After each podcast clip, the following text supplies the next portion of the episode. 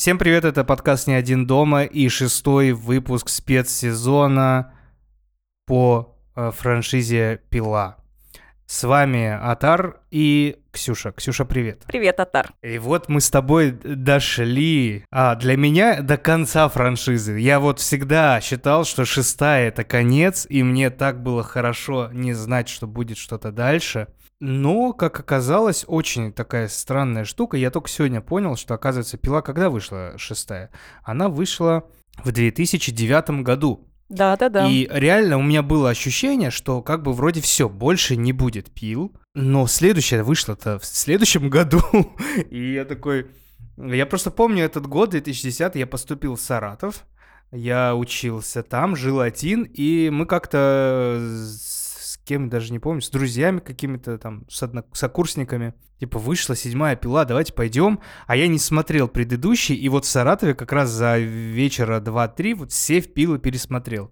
Тогда у меня и сложилось ощущение, что с третьей, о, с четвертой по шестой прекрасные фильмы, они крутые, классные, никаких э, этих. И пошел на седьмую, седьмую захейтил, говорю, ну все, это уже не пила, это уже какая-то херня.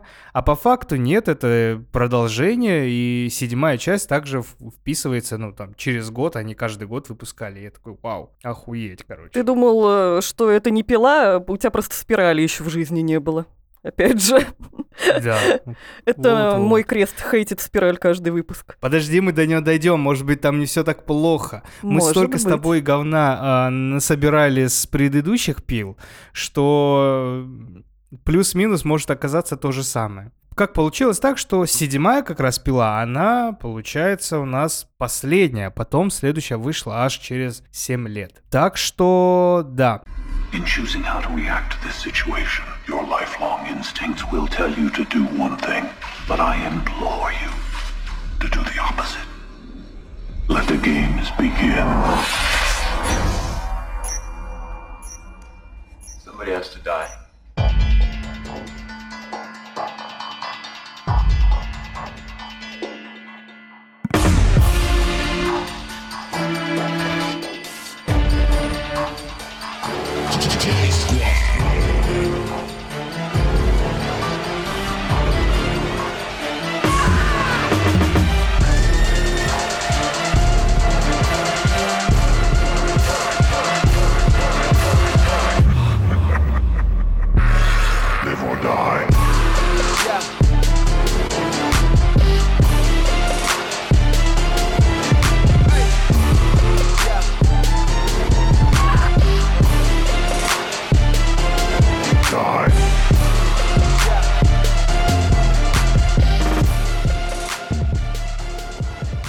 Давай поговорим пока про сам фильм.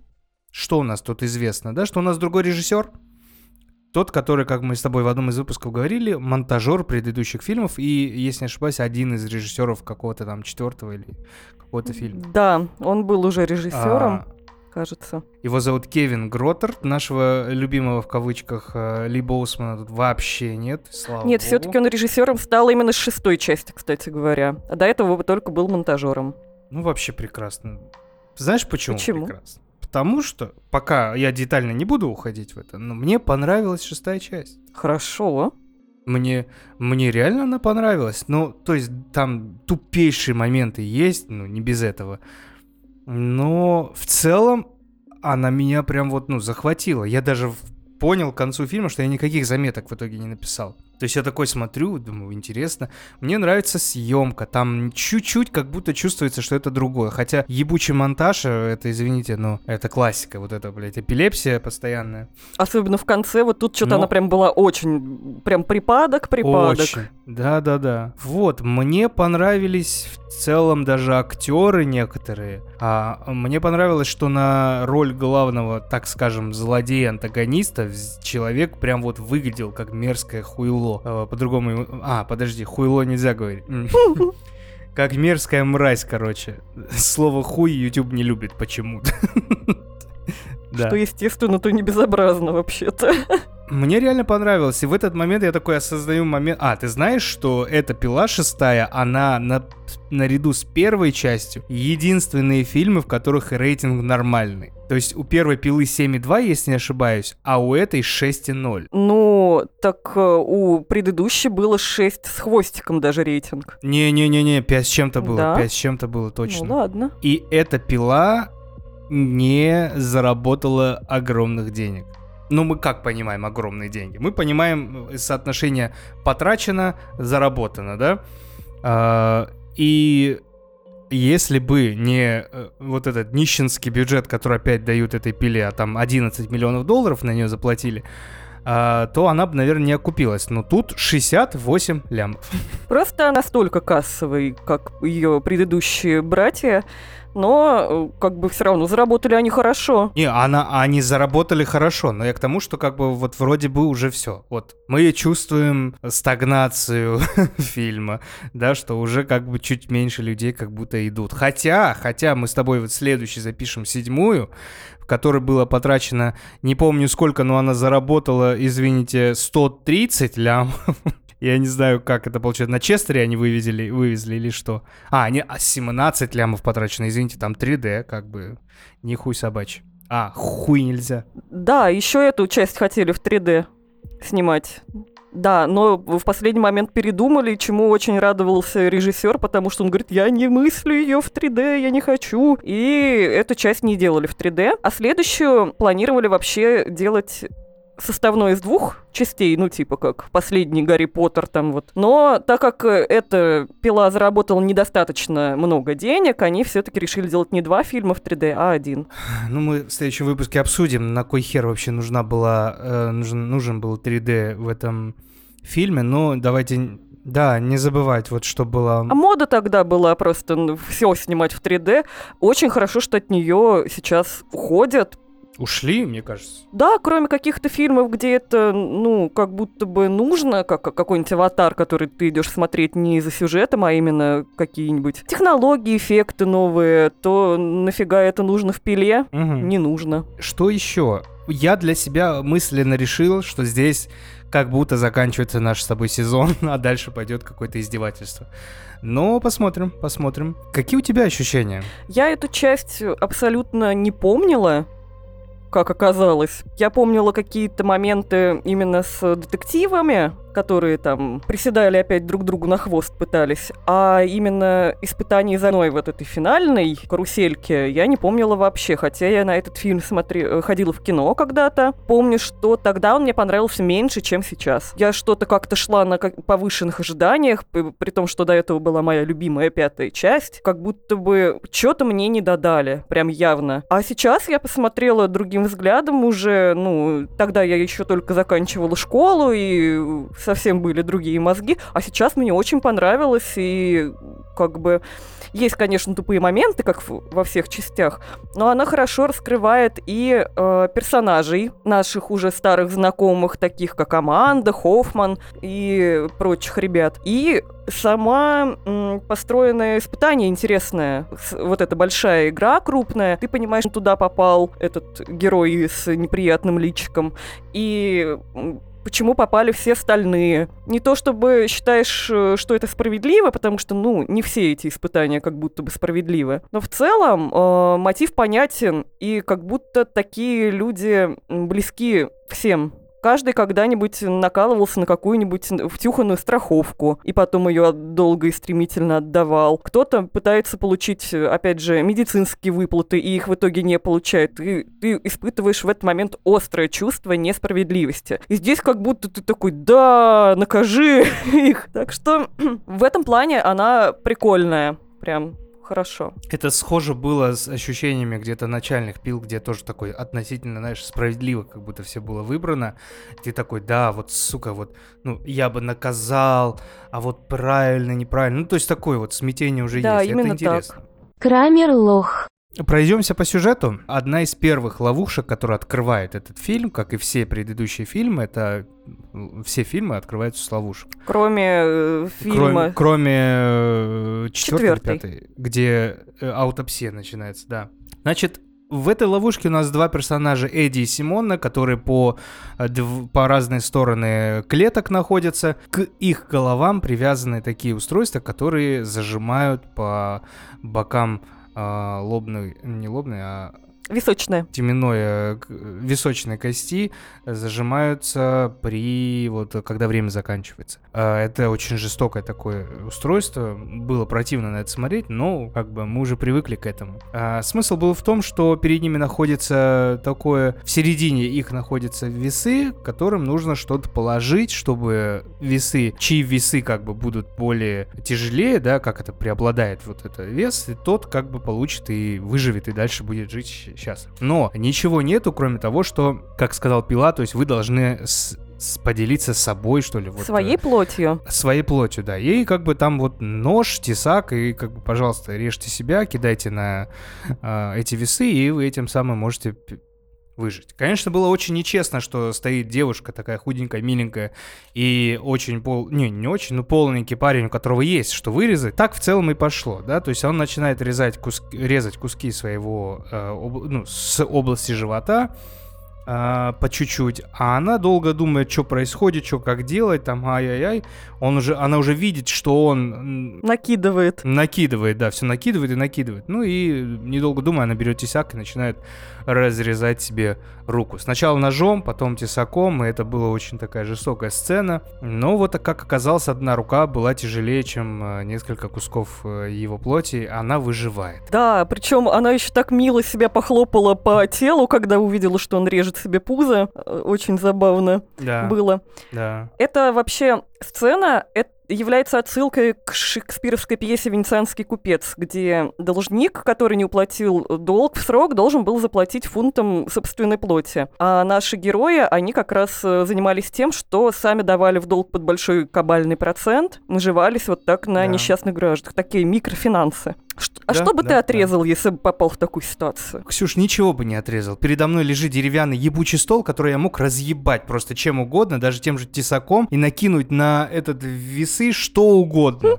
Даже тот же тесак. Это просто меня убило. Это просто меня убило. Это задает тон этому фильму. Я такой, неужели? Я это смотрел, и мне это нравилось? Ну, я бы точно не стал себя резать. Ну, извините, конечно, у каждого свое, но я бы максимально пытался сначала придумывать что угодно. Вот просто кидать, что Она есть еще там. так глупо пилила ножом руку, думаешь, девочка моя, там кость. Что ты этим ножом сделаешь? Бери тесак Да. сразу, если уж начала. она, она должна найти сочленение костей, попасть именно вот в- там, где помягче, где хрящ и где можно прорезать.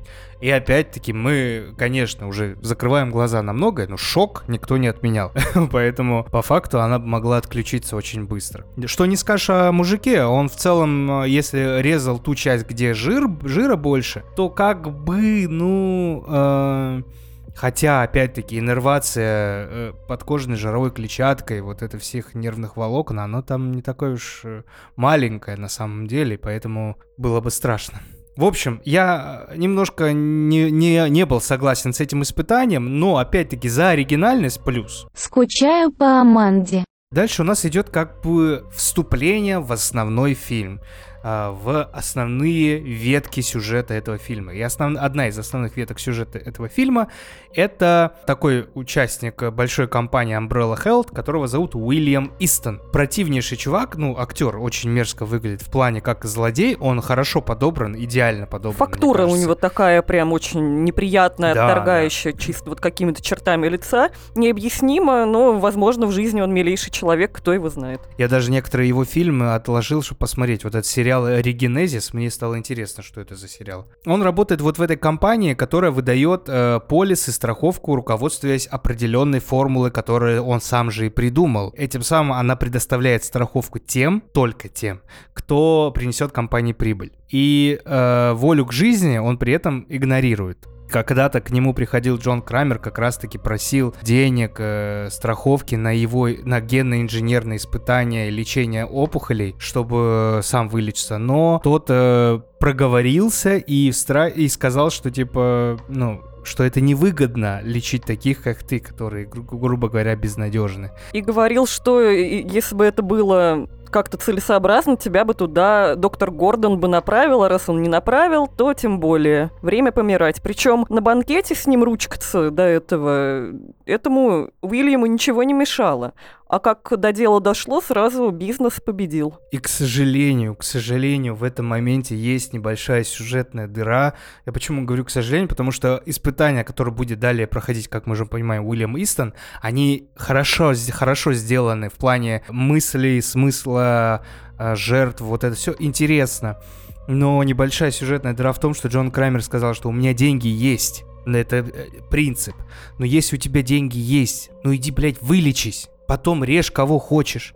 Ну, короче, вот это немножко мне не понравилось, потому что... Я думаю, он лечился нас. Ему хотелось получить не то, что типа ты мне не дал, и я пошел в умиральную ямку. Он просто хотел, ну, получить то, что ему причитали, лечиться, видимо, на свои, и подумал такой, ну, тебе конец дружочек. Я думаю, что просто в, из этой ситуации, чтобы мы не говорили даже об этом, можно было просто не говорить, что у меня есть деньги. Просто можно было сказ- сказать, что это принцип. Ну, в, мы, мы бы тогда сложили весь пазл, что в предыдущих фильмах он говорил, люди не ценят свою жизнь, наркоманы не ценят свою жизнь. Мы бы сложили, а тут, когда он говорит, у меня нету денег, я такой, блядь, ну, серьезно, ну, это ни к чему. Это моя деталь, я, может быть... Э- перегибаю, но вот э, мне показалось немножко это вот э, дырочкой. Ну, царапнул и царапнул, хорошо, что сказал. Далее Уильям Истон попадает в ловушку. Я думаю, мы можем сразу сейчас к ним перейти, к этим, к Да. испытанию Уистона. Мы это закроем, а потом, потом перейдем уже к Хоффману и всем и же с ними. Да, хорошо, А, отлично. Значит, Ист, Истон попадает в ловушку. А, ловушка тоже цеп... как правильно сказать? Из, состоит из цепочки других ловушек.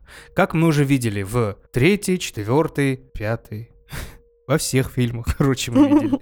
Кро- Кроме первых двух. А, нет, во второй тоже цепочка. Короче, классически все у нас. А, и смысл этих ловушек состоит в том, что в них все содержаны э, лица компании, которых в компании Umbrella Health, в которой работал как раз Уильям Истон. То есть там и уборщик, и секретарша, и мелкие сошки, офисный планктон. Все Юристы вот во всех, все. Абсолютно да, во всех герои. во всех этих испытаниях есть вот эта часть его комп- э, ком- компании. Ему нужно пройти за сколько там, 30 минут, да? За час, по-моему. Ну да, час, 30... Короче, ему нужно пройти за определенное время все испытания, чтобы кандалы на его руках не взорвались. И первое из таких испытаний, открывающее испытание этих всех последующих, это испытание с... Испытание курильщика, скажем так. Испытание курильщика, хорошее название. Расскажи про него, пожалуйста. Да, расскажу. И только добавлю, что э, дополнительная мотивация, кроме взорванных конечностей, еще то, что там где-то вдалеке в ловушке есть его сестра этого. А, Уильяма. подожди, а мы сразу, сразу знаем об Ему этом? говорят в кассете, что ты иначе не увидишь свою семью. Вот. Да, Поэтому да. Вот, и это давай запомним вот эту хуету, потому что к этому у меня Хорошо, огроменные вопросы. хорошо. М, на- Запомнили. Да, э, значит, первое испытание ловушка курильщика, э, где два героя присоединены к таким приспособлениям, которые, если они будут вдыхать, будут сдавливать прессом их э, ребра. Им надо задержать максимально дыхание, иначе они умрут. И э, с одной стороны прицеплен к такому м, орудию Уильям, с другой стороны какой-то, по-моему, то ли security он был или кто у них, уборщик, который курильщик со стажем. Говорит, что э, жизнь одного из них зависит от смерти другого, и спастись вдвоем они точно не могут. Также мы видим в этот момент, что у Уильяма распорот бачок. Это важное на будущее. Ну вот они стоят и пытаются не дышать, в итоге курильщик, собственно, проигрывает. И испытание, мне кажется, достаточно какое-то сомнительное. Давайте убивать всех курильщиков. Замечательно. Его можно было пройти. Мне кажется, его можно было пройти, если бы дышать очень мелкими. Может вдох- быть, ну, мелкими но вдохами. в итоге... Спокойно можно было пройти, да. Потому что они... Ты видел, как они дышали? И вот это хуяк сразу это какой скачет. Ну, ты дышали дыши, бы они парень, потише, а выбраться как? Они бы там до морковки на вызагивании бы висели. Ну да, по факту, получается, кто-то по-любому должен Да. умереть. Ну, в итоге Уильям... Как и в плюс-минус в последующих Да. испытаниях. Уильям выбирается, берет ключ, отцепляет один из браслетов а, и идет э, к следующему испытанию. Не кури сигареты, сука. Следующее испытание, если не ошибаюсь, как раз вот связано с, п- с падением и повешением э, двух Да, других да, сотрудников. все верно. Значит, там стоит взрослая достаточно, я не помню, кем она работала в его компании. ну, Секретарем. секретарь и молодой э, офисный работник. Просто клерк ему говорили. Просто клерк. Типа, Да. И нужно было, он вот взялся за два таких вот, э, две такие ручки, которые непосредственно связаны с каждым из этих, перс- э, из этих персонажей. То есть, если он отпустит одну из ручек, то а, тот, чья руч- чью ручку он отпустит, падает с э, обрыва, и э, у него на шее, как бы, у них на шее завязана еще э, такая, ну, проволока, после которой, как бы, ну, понятно, что человек умирает. Ну, петля из колючей проволоки была. И э, тут начинается вот это э, мятеж, э, м- метание туда-сюда. А, кого ты оставишь? Взрослого человека, у которого там и семья, и дочь, и все такое, и сын. А, или же молодого клерка, который вообще не заметен, никого, никого этот. Ну, короче, вот начинается вот это метание, и в итоге а, Уильям выбирает э, женщину, оставляет ее в живых, а тот э, клерк умирает. Да, хотя по принципу его дорогой формулы он должен был э, эту женщину, по словам Пилобету, и уже более пожилую отправить на тот свет, а молодого здорового чувака без родственников как раз оставить в живых. Но он выбирает иначе, мне кажется, разжалобившись фотографиями, которые там еще показывались, э, где она с семьей, а он такой один стоит с булкой с какой-то. Ну, выбор сделан. Если не ошибаюсь, все-таки там все нормально с женщиной. Жена, женщина остается Да, жив. Очень благодарна. Джил так, напиши мне. Следующее испытание мне очень не понравилось, но оно есть. Испытание с трубами. То есть там, я даже не могу как опис- описать словами, там просто сооружение, на двух, двухэтажное, грубо говоря. Коридор такой из э, железной, железных мостиков, и везде стоят трубы, из которых идет такой сильный горячий пар. То есть, ну, грубо говоря, если ты подойдешь, тебя ошпарит. А внизу, на нижнем этаже, находится девушка, которая является его тоже какой-то там правой рукой этой Юрист. компании. Она юрист. На ней находится такой механизм, и если за определенное время как бы не выбраться из этого механизма, то выстреливает прям ей в голову как арбалет, грубо говоря. Нужно было что? Нужно было, чтобы она прошла этот лабиринт небольшой, да? Да, и он должен ее провести по лабиринту, но поначалу он ей помогает, чисто крича «Давай, быстрее, давай, у тебя получится!» Это меня просто убило. Там смысл в том, что э, она не может некоторые места пройти, потому что там горящий пар. И э, у Уильяма есть такие тоже кнопки, где он поворачивает, и этот пар как бы идет на него, а у нее освобождается, и она может быстро проскочить. Вот, Уильям, короче, рискует этим всем, он это делает. А, в некоторых двух местах там вообще это настолько тупо было видно, что можно было это сделать ногой, и у него все бы было нормально, но он делает везде,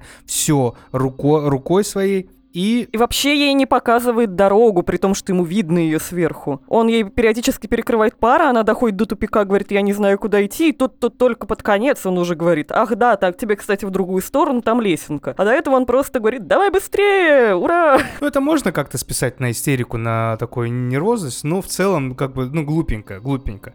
Она в итоге э, проходит весь этот путь, но там начинается вопрос с ключом. А, у нее еще было какое-то такое подиспытание, чтобы она достала ключ, который спрятан а, у Уильяма в, под кожей как раз в том месте, где был надрез, э, о котором ты сказал в начале. Да, все так. Она видит рентгеновские снимки, что этот ключ находится в нем. Он говорит, сейчас, сейчас, сейчас, попытаюсь достать. И тут она теряет голову, откуда-то достает циркулярку и начинает на него кидаться. И у них происходит какой-то дикий махач, после которого она падает э, вниз, ломает шею, судя по всему, и помирает. И срабатывает механизм. Да.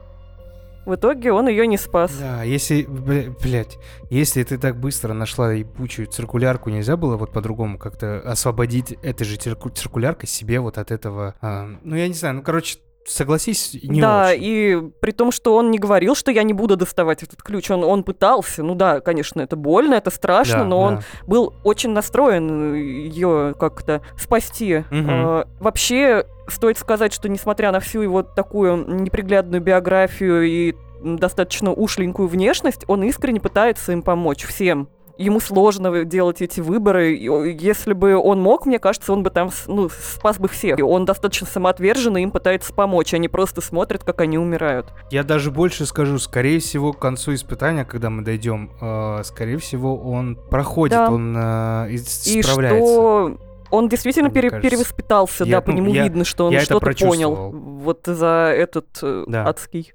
Продам гараж Джона Крамера. Идем дальше, и следующее испытание, как раз карусель. Карусель. Он заходит в комнату, где расположена карусель, к которой э, прикованы несколько человек, а именно шесть.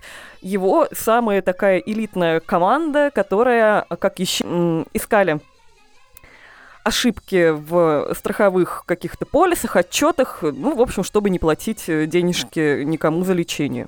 И, значит, эм, эта карусель идет по кругу, периодически останавливаясь э, напротив дробовика, который выстреливает в человека, если сам Уильям не пожертвует своей э, кровью, то есть он нажимает на кнопку, пытаясь остановить этот, этот но это приспособление. Он пытается нажать на кнопку, чтобы э, дробовик не сработал, но при этом он должен проткнуть себе руку штырем, что больно и неприятно. Притом э, правила игры таковы, что он может спасти только двоих из них. А если он м, решит выбор не делать, то умрут все.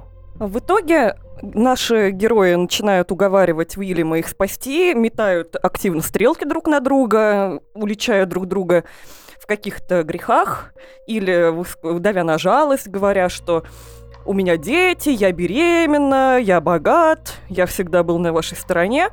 В итоге он спасает э, мать двоих детей, которая ему говорит, вы же всегда знали моих детей, и еще девушку одну, а последний обреченный человек, он еще катается по кругу уже без какой-либо надежды, и и м, уже он не может никого уговорить. Он этот страшный выбор делает, и на последних э, секундах э, проходит вот э, к последнему испытанию. Расскажи про него. Да, я про него расскажу.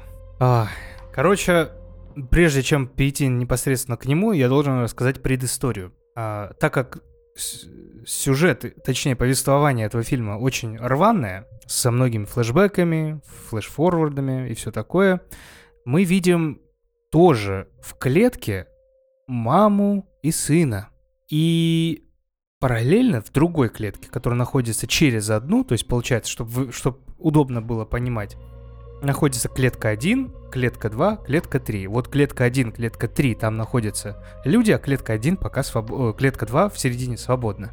Вот в клетке 1 находится мама с сыном, в клетке 3 находится молодая девушка, репортер, которая часто мелькала с э, пятого или четвертого фильма, которая пишет про пилу, очень много всего написала, и такое ощущение, что в этом городе только о нем и говорят. По сюжету фильма мы часто, поним... то есть зачастую понимаем, что мама с сыном это жена и сын непосредственно Уильяма Истона.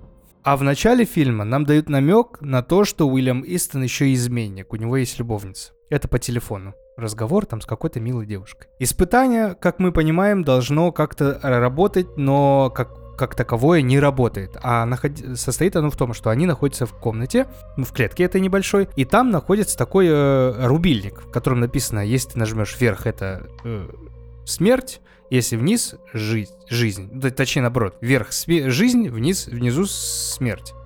И э, резервуар с э, этим, с кислотой, очень сильной кислотой. И вот они долго не решаются нажать на жизнь, сидят, переживают, ой-ой-ой, ой-ой-ой. Ну, потом все-таки решаются, давай-ка нажмем. Сын нажимает на жизнь, и ничего не происходит. И тут мы понимаем, что как бы испытание пока еще даже не началось, поэтому надо ждать конца. Заходит Уильям Истон, то есть он прошел все предыдущие испытания, о которых мы рассказали, и он заходит как раз в клетку номер два. И у нас теперь все клетки заполнены. Один, два, три. Ох. И тут мы видим, как Уильям Истон бежит к репортерше. Ты моя хорошая, как ты здесь оказалась, что с тобой случилось, что ты тудым-сюдым. И мы такие, вот же гандон. Потому что вот здесь жена с, му- с сыном, а тут вот получается любовница. И а, бля, как ненавижу этот момент. В общем, короче, оказывается, мы еле потом догадываемся, что на самом деле репортерша не его жена, а его сестра.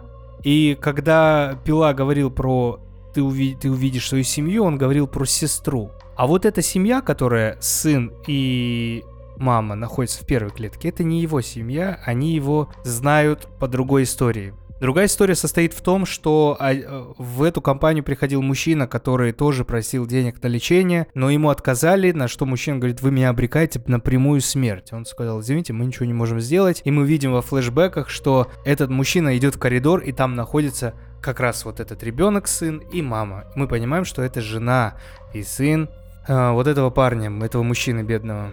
И испытание состоит в том, что они должны выбрать именно сын или мама должны выбрать жить этому мудаку или умереть. И как бы как таковой получается, что испытание Уильяма Истона, оно было не самым главным. Главным было испытание как раз вот этих двух бедных людей. Мы видим, как включается кассета, на которой пила. Кстати, мы не обратили внимания, но в этом фильме в основном все испытания на кассетах говорит непосредственно сам пила, и сам же он выглядит, в- в- ну, самого его видно, не куклу Билли.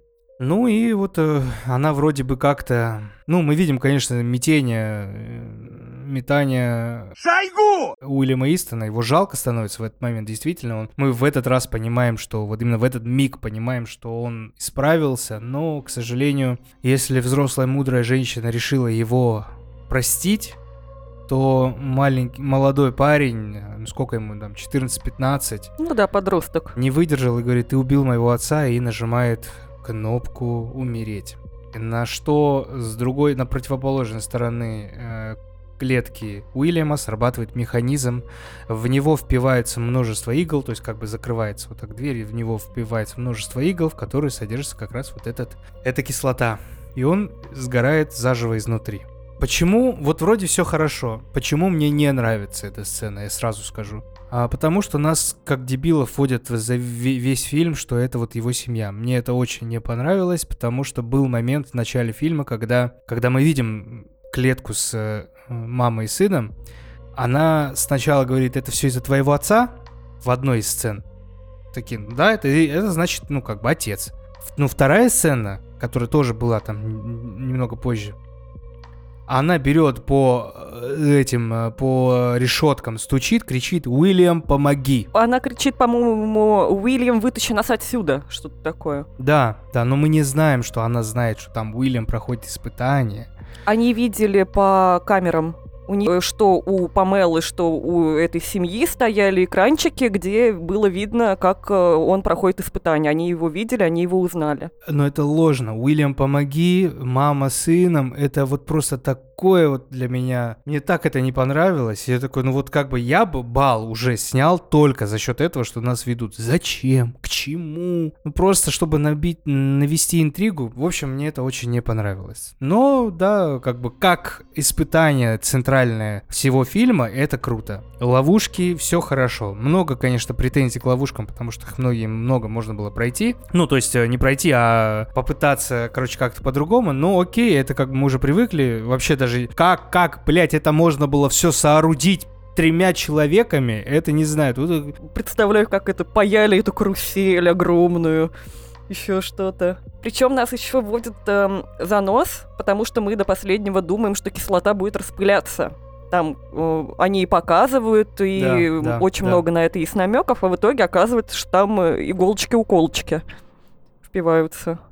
У него еще так кишечник вывалился. Ой, страх. Да, но это, это было как это было кинематографично. То есть это я смотрел. Я как понимаю, вот насколько жестко. Если я смотрю, норм. Ну, когда вот прям мега реалистично, я такой, нет, я вот это не могу смотреть. Вот это было киношно, красиво сделано. Все, мы разобрались с этим испытанием. Это испытание действительно делал Пила. Помогал ему в этом Марк Хоффман, помогала ему в этом Аманда Янг. Они вместе, грубо говоря, с самого начала делали вот это испытание. То есть мы должны понимать, что все фильмы, которые мы до этого обсуждали, и этот, они проходят в течение, ну, не знаю, месяца, что ли, двух, ну, недолго. Я еще думаю, как Хоффман просто еще на работу ходил, когда он успевал. Ладно, Аманда, она там в это все погружена. А ему надо было, значит, и быть и детективом на виду, еще ходить там с напарником расследование расследовать. И, значит, Пиле помогать, и за играми следить, и кого-то людей красть. Он вообще там и спит, ест, то вообще, как он живет. Марк Хоффман. Идеальный квадрат. Давай вкратце расскажем другую сюжетную линию, которая не менее важна. Сюжетная линия детектива Хоффмана. Здесь мы узнаем, наконец, э, о многих вещах из предыдущих частей. Как мы помним с прошлой части, все это время детективу Хоффману, кроме одного раза с э, агентом Страмом, ему в целом везло, и он оставался, выходил сухим из воды. Но в этот раз внезапно, вот это был хороший твист, который меня обрадовал, но одновременно я такой вспомнил пятую часть, где, ну, там же было по-другому сказано. Ну, короче, мы узнаем, что детектив Перес жива. Жива. Прекрасная детектив Пирес жива, да. И она вместе с э, этими красивыми усами детектива Эриксона. Эри Эриксона, да. Какой он мерзкий.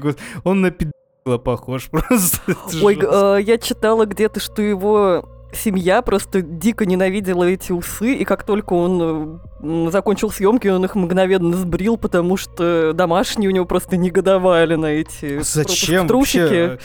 Насколько мы уже поняли, насколько дешево все это снимается, зачем такую деталь оставлять человеку? Ну да ладно, сделали, сделали, похер. И э, а, детектив Перес и вот этот глава Эриксон, они потихоньку начинают понимать, что все не так Однозначно. э, однозначно. Да, с э, детективом Страмом, который, как мы помним, я напоминаю, он был зажат в предыдущей части. И как будто бы все указывает на то, что именно о, детектив Страм, раздавленный, являлся пособником пилы, а Хоффман, э, наш герой, который спас девочку, вообще лучший детектив, огромный молодец. Про агента Перес нам говорят, что э, скрыли факт ее то, что она осталась жива, и показали ее смерть именно для ее безопасности, потому что понимали, что есть еще один как раз помощник у пилы. Эриксон все-таки про это знал, он не совсем дурачок. Таким образом, хотели ее спасти. Далее вот эти все детали давай пропустим, укажем на конец вот этой э, сюжетной арки. Конец в том, что э, они решили своей командой расшифровать записи пилы, которые были записаны, когда умирал Сет Бакстер. Сет Бакстер, потому что они начали замечать, что пазлы, которые вырезаны на телах э, жертв, не сходятся. То есть где-то острым ножом, где-то скальпелем, где-то там чем-то еще. Про отпечатки пальцев еще стоит сказать, что пила как будто бы, точнее не пила, а помощник пилы, как э, указывает нам детектив Страм, впервые оставил отпечатки совершенно случайно. А потом э, оказалось, что после ряда анализов отпечатки эти были оставлены уже мертвым человеком, потому что Хоффман, не будь дурак, забирает руку Страма, которой он вцепился в, в клетку на потолке, и этой рукой активно расставляет отпечатки направо и налево везде, считает, что он самый умный, но в первый раз его кто-то уже решил прищучить и переиграл и уничтожил. Ну, короче, все это свелось к вот расшифровке этой записи.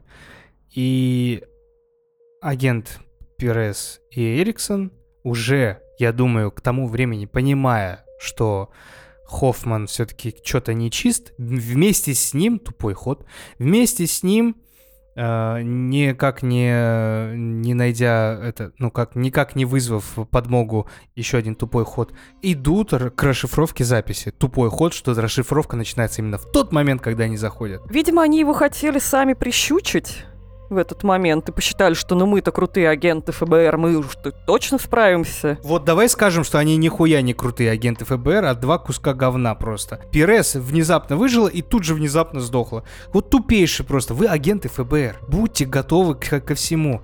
Если не ошибаюсь, у них прописано, это было еще в CSI, у них прописано... Откуда я это знаю?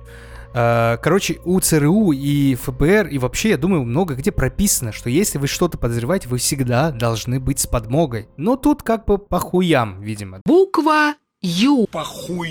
Во-первых, а во-вторых, э, что еще они прекрасно видят, что Марк тоже все понимает. Потому что он начинает нервничать, он начинает топтаться, они на это обращают внимание. Перес говорит, а что это у тебя там за таймер на, типа, руке, на часах? Он такой, да было одно дельце, уже э, немножечко это... Булки-то у него сжались, я бы сказала. Они игнорируют все эти э, замечания, все эти предупреждения. Да, он их всех благополучно раскидал. Да. Да, раскидал и сжег все нахер. Такой вот он молодец. И тут самая э, последняя арка, да, вот этого фильма, это Джилл Так. Напомню, мало ли, вдруг вы забываете имена за неделю. Джилл Так это жена. Пилы. Бывшая жена. Мы помним, что она получает некую коробку от Джона после ее смерти в завещании.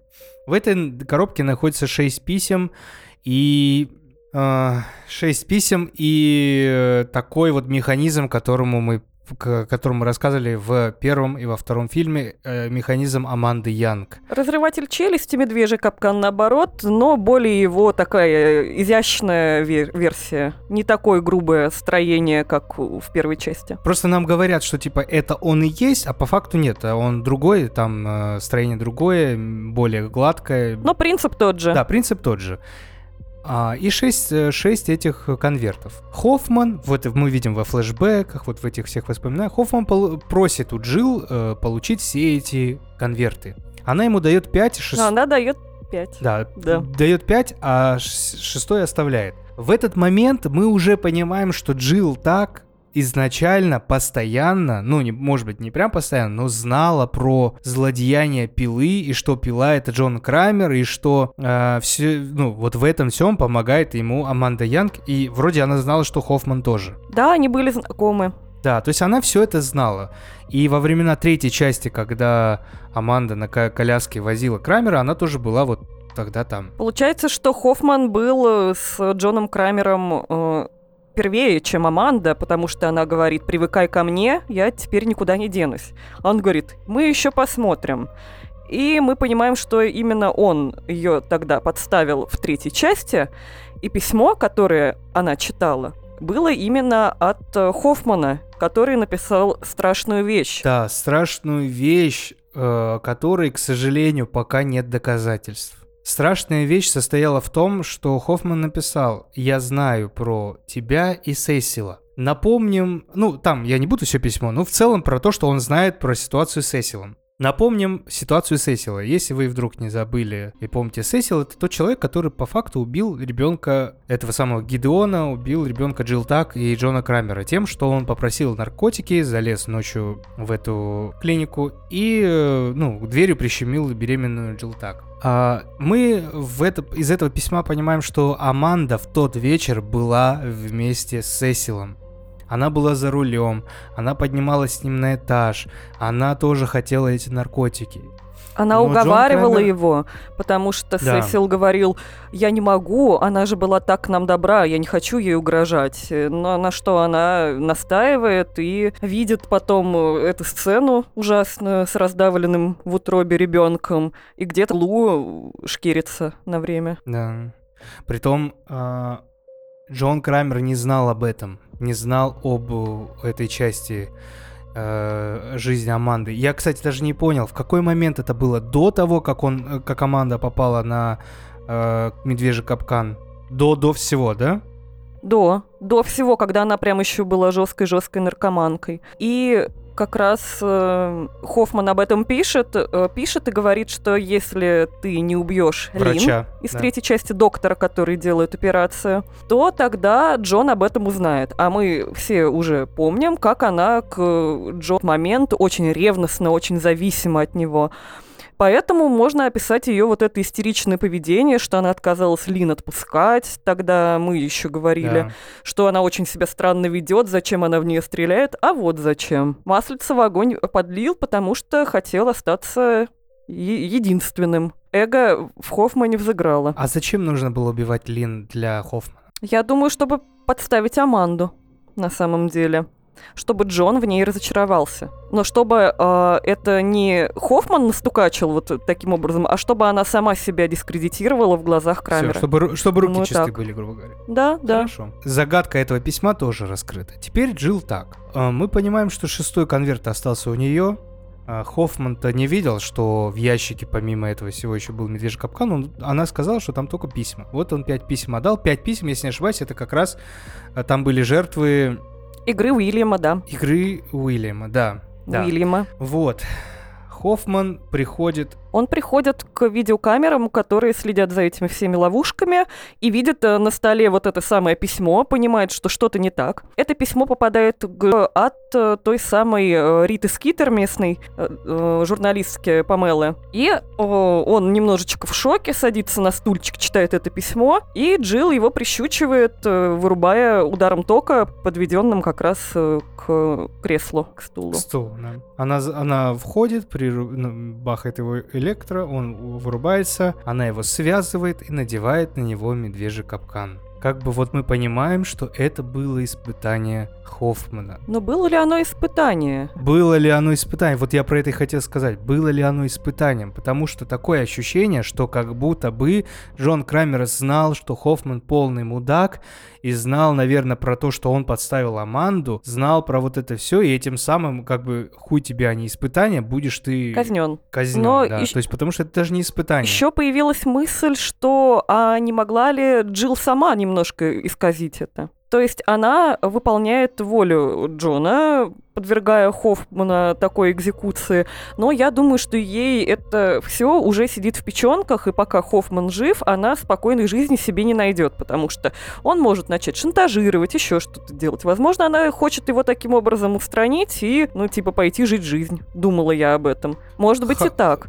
Хорошее, хорошее замечание. Может быть, кстати, да, мы пока не знаем, может дальше это и Я прояснится. тоже, я не помню. Другой момент, вот что у него нет ни ключа, ни каких-то напутствий, есть только привязанные плотно к креслу руки и медвежий капкан э, вот этот на голове, в челюсти. И он из него выбирается. Жаз- жажда жизни в нем Пиздец. велика. Э, Во-первых, жажда жизни, а во-вторых, видимо, он же сам сколько всего настроил, да, как мы понимаем. Он многое, я так понимаю, понял, как надо жить э, бок о бок с Джон- Джоном Крамером. Он разбивает вот этим капканом, ну, он же немножко выпирает вперед, он разбивает капканом в себе ки- ки- кисть, да, и этим самым освобождая одну кисть. И э, ну, как бы вроде бы там, ну, ладно, мы отпросим, да, что так почти невозможно так все сделать. Окей. Он раскрывает вот это все, пытается найти как-то ключи или что, там, то отверткой, то чем-то дергает, но понимает, что что-то не так. И тут опачки, опана, э, дверь, в которой есть стеклянное окошечко. Он разбивает медвежьим капканом это стеклянное окошечко, а там решеточки. И между решеточками он как раз просовывает вот эту часть, которая должна раскрыться и разорвать ему лицо, в эти решеточки. Срабатывает механизм, но открыться челюсть до конца не может. И он разрывает щечку. Разрывает щечку и вырывается из этого испытания. И это, конечно, красиво. Красиво. Ну, то есть а, очень много э, с- как совпадений, но это красиво, это киношно, хорошо. Я почему-то, честно, был уверен, что он умрет. Я, у меня в голове оставалось, что шестая это конец, и что с Хоффманом наконец-то все покончено. Но это скотина Живучая. живучая. В нем на самом деле вот этой тяги к жизни, какой-то хитрости, изворотливости целая куча. Причем, что они сняли несколько концовок, э, авторы фильма, включая ту, где он умирает. И сам актер говорил, я не знал, какая войдет э, в финальную версию, жив мой персонаж или нет, потому что он только в кино вот непосредственно увидел, что вошла эта концовка. Они там думали, что тоже спорили, будет ли Джилл новым конструктором или не будет она. Но они идеи в этой части. Интересно получилось. А, Они выпустили фильм, он только потом узнал про эту концовку, такой, о, я буду сниматься дальше. Да, такой, юху, ура! Причем, кстати, я про этот фильм еще читала, что в одном из флешбеков э, должна была быть сцена с Джоном Крамером, который забивает мальчишку из э, третьей части, сына Джеффа. Что как раз тогда э, российский перевод, что я виновен в смерти твоего сына, должен был быть верным, но, короче, от этой идеи отказались. А, вот оно чё. Мгм. Ну, э, я бы тоже отказался. Тогда весь этот Джон Крамер полная э, херня. Таким образом, да, Хоффман выживает, э, и я думаю, он будет решительно мстить, учитывая его жестокую натуру. Ну, мстить у него только одному человеку, это Джилл Так. И пытаться как полиции, потому что, ну, уже слишком много намеков на то, что происходит. Да. Тем более он тут будет с разорванной щечкой. Плюс, кстати, это единственный фильм э, всей франшизы, в которой есть сцена после титров. Ты видел ее? Блять. Нет. Нет, не видел.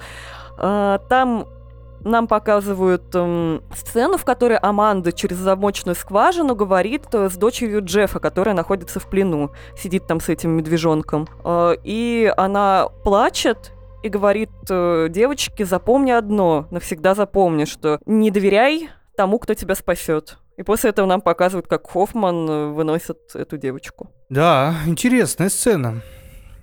Но что она нам говорит? Ничего такого. Она нам говорит о том, Просто как- что Аманда тоже понимала, что за человек Марк, и как они за внимание Джона Крамера боролись, вот как в игре, когда вокруг стульчиков бегаешь, вот, и пытаешься Да, первым да, усидеть. Вот они также боролись за это внимание, потому что если в прошлой части казалось, что Хоффман искренне пытался выбраться из этого круга, но просто его так прищучили и посажение, что он или сядет в тюрьму и потеряет вообще все, или будет помогать Крамеру, то в этой части ты понимаешь, что, блин, да ему по кайфу вообще. Он жестокий человек, ему это нравится, и он за какие-то свои дела, ну, отвечать не готов, он хочет выйти сухим из воды, и что у него до какого-то мчалось. Ну а теперь получилось не очень гладко, но он раскидал, блин, троих человек, запросто швырнув э, кипятком в лицо. Это прям бр было.